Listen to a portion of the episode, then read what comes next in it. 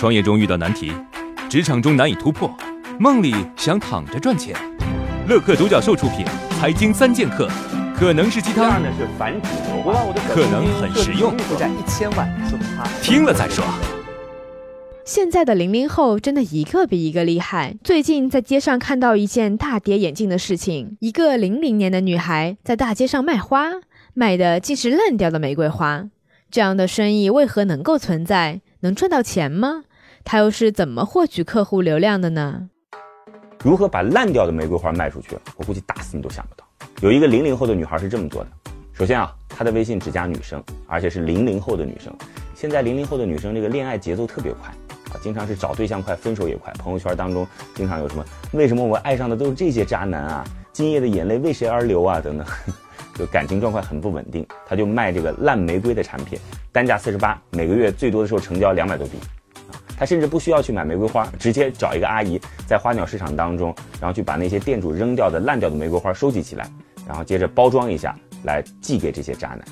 这个姑娘啊，点子虽然坏了点，但是真的非常聪明。不同时代的用户会有自己的生活方式，而不同的生活方式会带来不同的需求，与时俱进吧。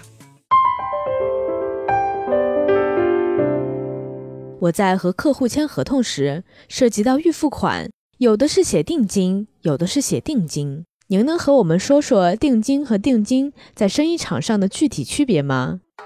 做生意、买东西、签合同等等，一定要搞清楚定金和定金的区别。你订一套写真，先交了钱，签了合同，合同写的是定金，你反悔了，这个钱你就要不回来了，法律不支持。有可能要回来的是什么呢？定金。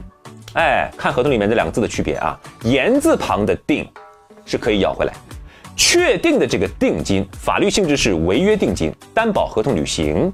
言字旁的定金，法律上没有严格限定，那就是一个定例、预定的意思。你反悔了，就算老板很难弄，法律也会支持你要回来的。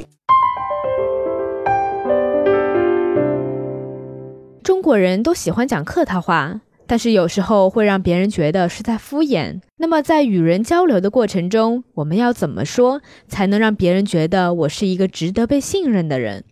有一哥们儿啊，出国旅游认识了一个外国朋友，有一天突然接到了一个电话，这外国朋友给他打来了，跟他讲说，我现在在杭州，我们要不要见个面？当然人家说的是英文啊，这哥们儿刚好不在杭州，哎呀，太不好意思了，我正在出差呢。然后就问那个外国朋友说，哎，你在杭州待几天啊？